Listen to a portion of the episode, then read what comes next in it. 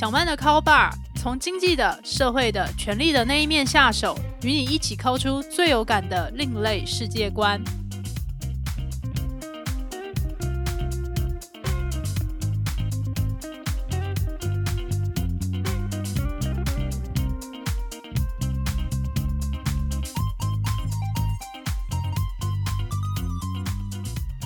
各位听众朋友，大家好，欢迎来到小曼的 Call Bar。这是一档讨论社会阶级衍生性八卦的节目，我是主持人陶小曼。今天节目的开始，想要询问各位听众朋友一个问题：大家在什么时候开始察觉到，要为自己找到合适的伴侣，真的是一件很不容易的事情呢？世界上有没有一个最佳策略，可以帮助我们找到合适的伴侣？我想这一题，大家在学生时代应该都有一些探索。在我很小的时候，也就是国小和国中时，我就读的班级是男女合班，所以班上同学也就会流传一些八卦，例如像是同学甲喜欢同学乙，乙喜欢丙，丙喜欢丁，这一条单恋究竟什么时候会产生交集呢？或是另外一种故事，甲乙互相喜欢，但是他们之间好像没有承诺彼此要交往，这个时候有丙丁他们分别喜欢甲乙。于是他们就在一些校园活动里面努力创造一些契机，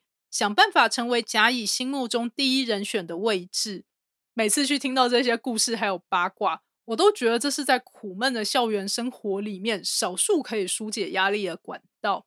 而且在那个时候的故事版本里面，都必定有男主角还有女主角。但是其实，在我很小的时候，也就是小学时，其实我就知道世界上有同性恋的存在，还有同性恋是怎么一回事。可是，在那个时候的社会氛围里面，是不会用多元性别认同来去形容那一些除了男女交往之外的关系或是选项。我对这一题比较了解的时间，是到了我的高中时期。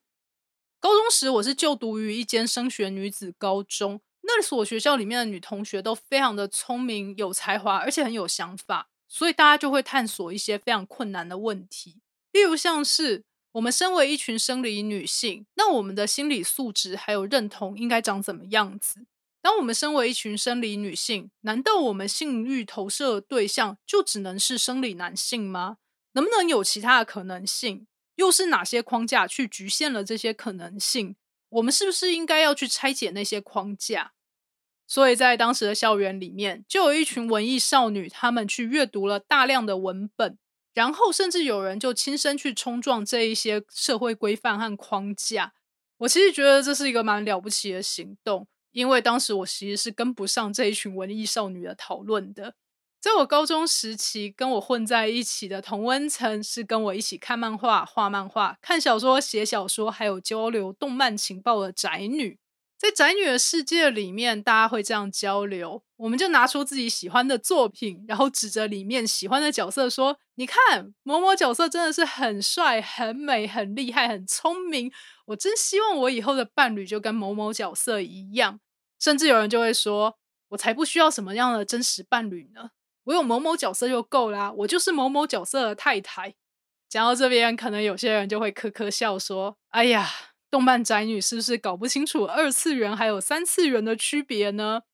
这时候就要讲一下当时的这个升学高中里面有一个独特的状态，在这一所高中里面，同学们的家长他们都非常不乐见自己的女儿在现阶段就跟一个三次元的人类陷入恋爱关系之中，因为他们觉得这铁定会造成更多的麻烦，而且会影响升学表现。在这所学校里面的老师。就算他们是标榜自己是一个开明的教学者，他们也会说：“我懂你们的少女情怀，但是啊，人生还很长，你的人生伴侣应该在未来，所以在现阶段就不要把关系想的那么死。大家难道不能当好朋友吗？”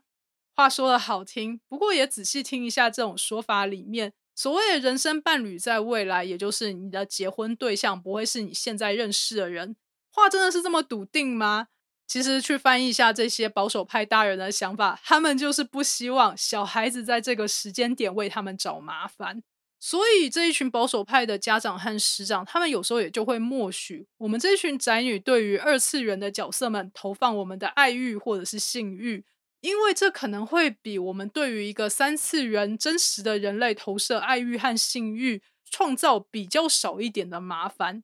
但话是这么说的吗？这个问题我们可以容后讨论。我们就把时间轴快转到大学联考之后，在考过这一场可能对我们人生来讲是最重要的一场考试之后，我分发到台大经济系。那个时候，因为我已经参加了三年的静态社团漫画研习社，我就非常的想要出去玩，而且就向往大学生的自由，很希望可以在户外找到一群同好，所以就在学校社团里面找着找着，就决定要去参加单车社了。虽然我小时候我家的长辈他们会带着我出去家族旅行，可是大家也可以想象嘛，只要跟长辈出门去玩，就一定要遵守长辈的他们的规范。例如，像是我走进一条小溪，看到里面河水很清澈，想要去摸一摸水和石头，就会立刻被阻止说：“哎，不要靠近，那边很危险。”你难道都没有听过人被水鬼抓走的故事吗？所以大家也就可以想象，那个时间点，十八岁的我真的是很渴望可以自由自在的出去玩，展现自己的个性。而且在我就读于大学的两千零四年到两千零八年。虽然台湾一直是世界上最大的单车制造国家，可是在国内其实没有那么流行单车这一项运动。很多人看到一群人骑着单车去爬山或者是环岛时，常常第一时间的反应是：“哦，这群人脑袋长肌肉哦。”或者是有人就会当面问我们说：“哎，你们大学生是不是都很穷啊？因为没钱搭车，所以才骑单车出来环岛。”大家如果理解一下当时的社会氛围，大概也就可以知道，在那个时期，各个学校要形成一个有体系的单车社团的组织，并不是那么的容易。所以有很多外校的学长姐、同学或学弟妹，就会来到我们学校的单车社办里面一起交流，或者是一起参加活动。在那个时期，我就看到了一位外校的学姐，她经常出现在社办里面，然后就很热络，跟男性的学长、同学和学弟们交流各种如何练身体、练肌肉的情报。然后某一天我去社办，然后又看到了这一位外校学姐，那时候只有我跟她两个人，我就想说，那我要跟对方混熟一点，然后就想说，那我要跟对方聊什么话题？那十八岁的我就提出了如何练身体呀，这一些原本应该是可以聊得很热络的话题，但没想到对方完全不想理我，我也就大吃一惊，想说怎么回事？我是不是讲错话了？应该没有啊，平常他都可以用这种话题跟别人聊得很热络啊。然后那一位学姐大概是看我笨头笨脑的样子，就提醒我说：“我告诉你，未来在台湾可以赚最多钱。”然后最有社会地位的男生，现在都集中在这一所学校里面了。你要做的事情，就是趁他们在年轻不懂事的时候，把他们握在手掌心里。我当时听到这一段话，真的是三观震动，下吃手手。因为这位学姐的年纪其实没有大我几岁，人家就已经运筹帷幄到这个地步了。相较于我，我根本就是一个脑袋里只有玩的小屁孩。然后他的这一段话也就透露出。他在寻找伴侣的策略里面，就是他很注重未来的社会地位，还有未来的经济收入。那至于我们究竟要怎么样制定我们的策略，去找到合适的伴侣，还有在相亲跟恋爱的市场上面，是不是真的存在三六九等呢？这就是我们以下要探讨的问题了。大学必修的三学分：课业、社团，还有爱情。回想起来，大学成绩真的是很不怎样。可是我也很少翘课，多数的课都有好好去上，然后也就面对了考试，还有交报告。下课之后，也就跑去社团里面玩的不亦乐乎。下一个问题就来了，到底要去哪里才能选修到爱情学分呢？上了大学也会发现，人与人之间的关系和相处模式变得很不一样。在高中以前的学生时代，大家会以班级为单位，一天八个小时就跟三十到四十名很熟的同学绑在一起，一起去上课、参加学校的活动，像是什么园游会啊、运动会、班级的必报比赛、秩序整洁比赛之类的东西，不管我们喜不喜欢，都一定要参加。但是到了大学之后，就没有这一回事了。即使系上有共同必修，也会有很多的教授来开课。可能我们大学四年都不会跟所有系上的同学都相处过一轮，而且下课之后，大家立刻就收拾收拾书包，然后就去下一堂课，或者去打工、去家教，或者去做一些我们不知道的事情。所以在这个状态之下，如果系上并没有一个以系为单位的毕业制作，像是戏剧系的公演。或者像是有一些戏，他们会要求一些小组报告，然后要求这个小组关系必须非常的紧密，才能够互相合作。如果我们可以自己一个人就拿到学分交出报告，那也就意味着我们不去跟其他人特别混熟的话，就不会有人来提醒我们：哎，你要去上课，你要交报告，你要来考试之类的。反正到学期结束之后，成绩单寄到家里。大家即使心智不知道有没有成熟，但都是法律上面的成年人了。大家就自己面对自己的成绩吧。讲那么多，其实也就简单来讲，就是人与人之间的关系变得比较疏离了。高中时也就常常听到，大学是一种小型的社会。虽然以我现在社会老屁股的角度来看，大学生真的是很青春跟单纯呢。回想起来，像是外校学姐那样那么有策略为自己找伴侣的人，还真的是很少见到。我觉得很大原因是因为在升学体系里面，又是排序前面的校系里的同学，绝大多数人在成长的过程中都是被家长和老师管得很严的。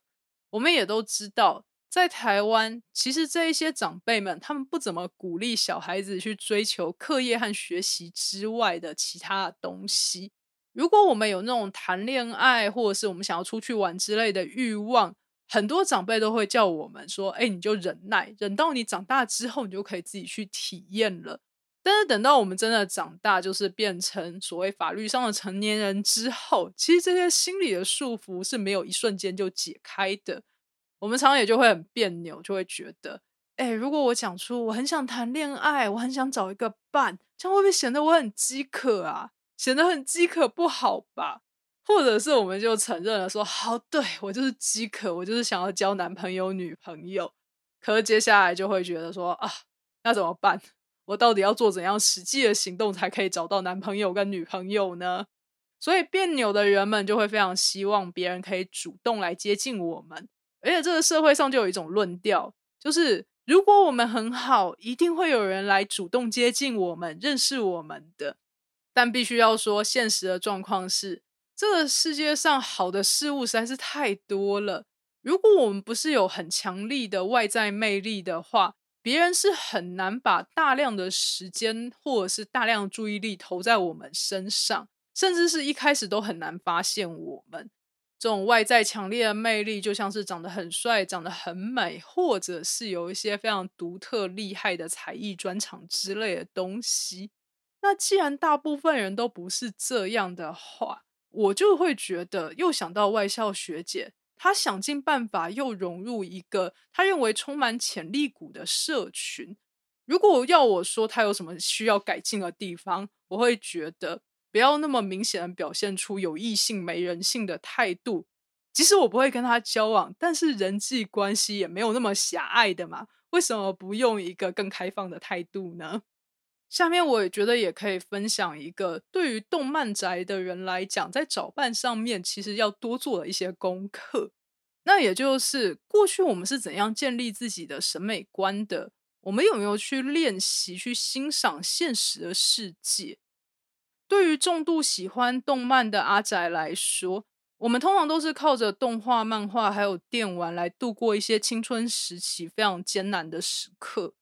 然后，所以我们的这些认同，无论是对于人物的美感，或者是对于浪漫故事的想法，都是牢牢的跟我们喜欢的作品绑在一起的。所以，也常常就会不由自主的期待。我希望可以在现实世界中遇到跟一个某某角色一样帅、一样美，然后一样浪漫的故事。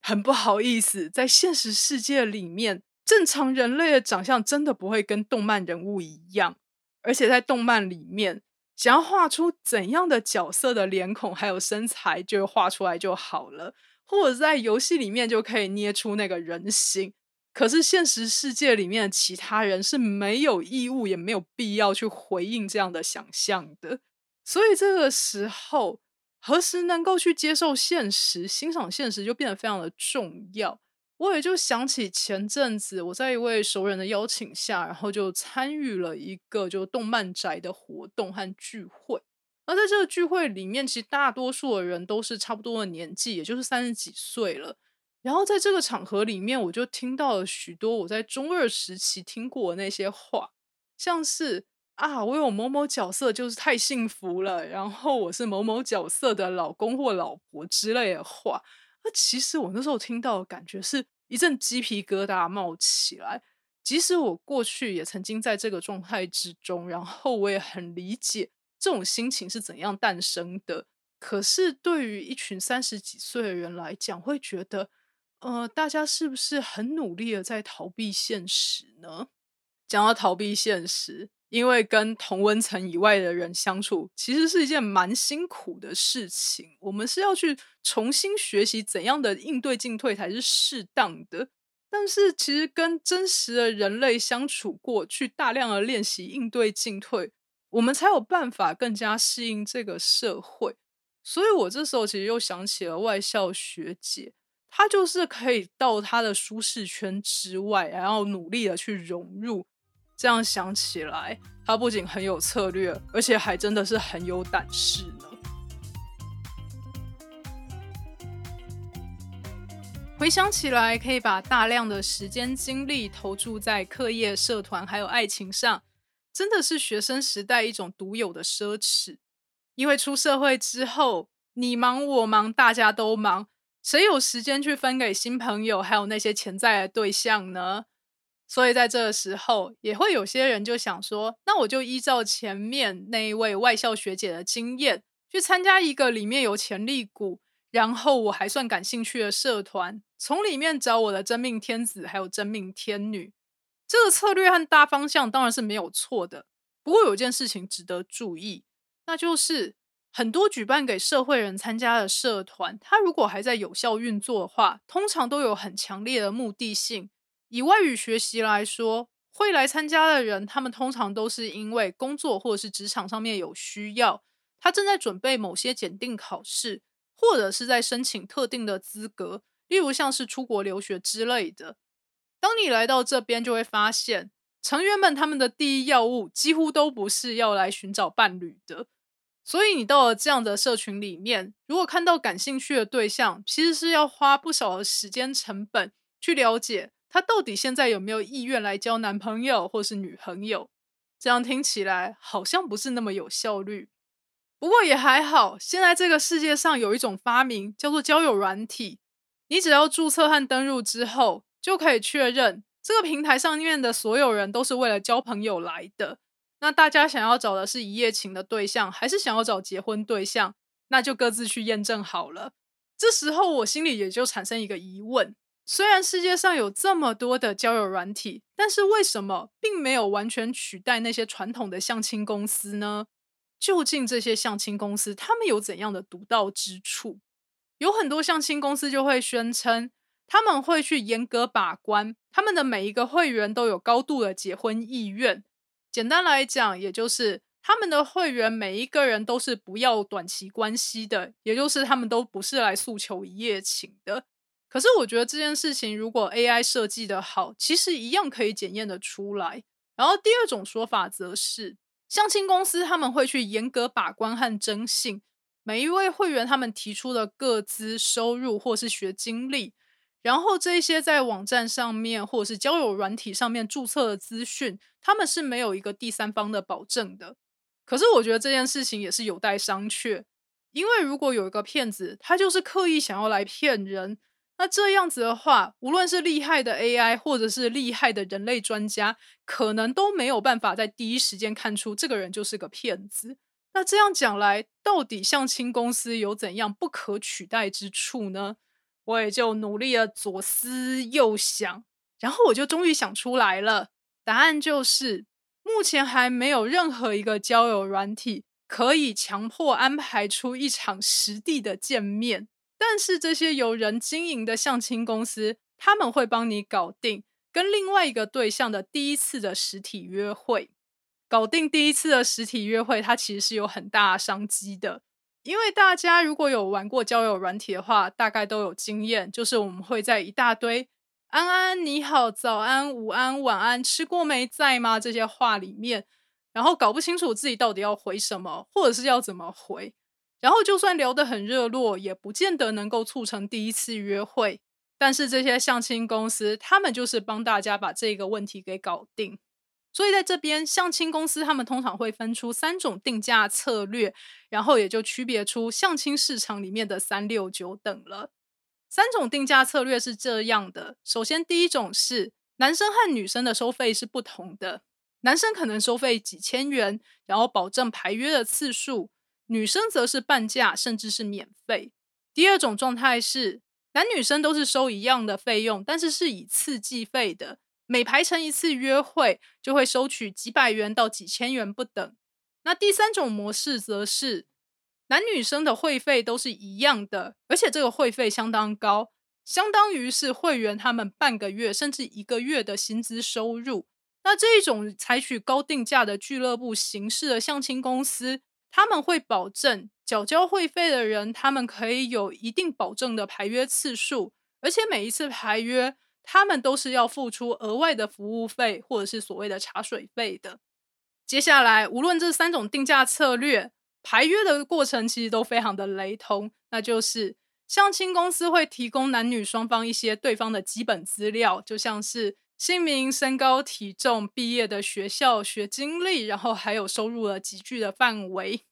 然后接下来大家就进入相亲公司他们安排的包厢里面来进行半个小时到一个小时之间的聊天。聊完天之后，如果双方觉得嗯对方还不错，就交换联络方式。然后双方都要跟相亲公司去汇报他们这一次排约的感觉。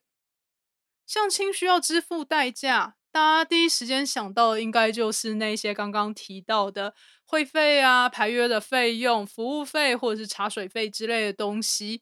但其实说真的，钱花掉再赚也就有了。可是人生花出去的时间啊，却是再也追不回来。在经济学上面就会称呼它叫做沉没成本。沉没成本就是指你花出去的资源是再也无法回收的。那既然是这样，你愿意为了节省时间付出多少钱，很大的程度就决定了你可以见到怎样的人，然后进入怎样阶级的相亲市场。通常社会地位越高的人，时间成本也就越高。我们常常就听过有一些大人物，他就是一分钟几百万或者是几十万上下的。那既然这样，他们与其去找免费但是很花时间的管道，那不如有时候就是花钱来买个效率吧。至于我们很有效率的去认识别人，是不是就能够实现心愿，然后可以走到结婚这一步，从此过幸福快乐呢？那当然是没有保证的啦。所以，关于相亲交友市场的游戏规则，实在有太多可以分析和讨论的地方了。关于更多相亲交友的阶级故事，我们就留待下一集继续分享喽。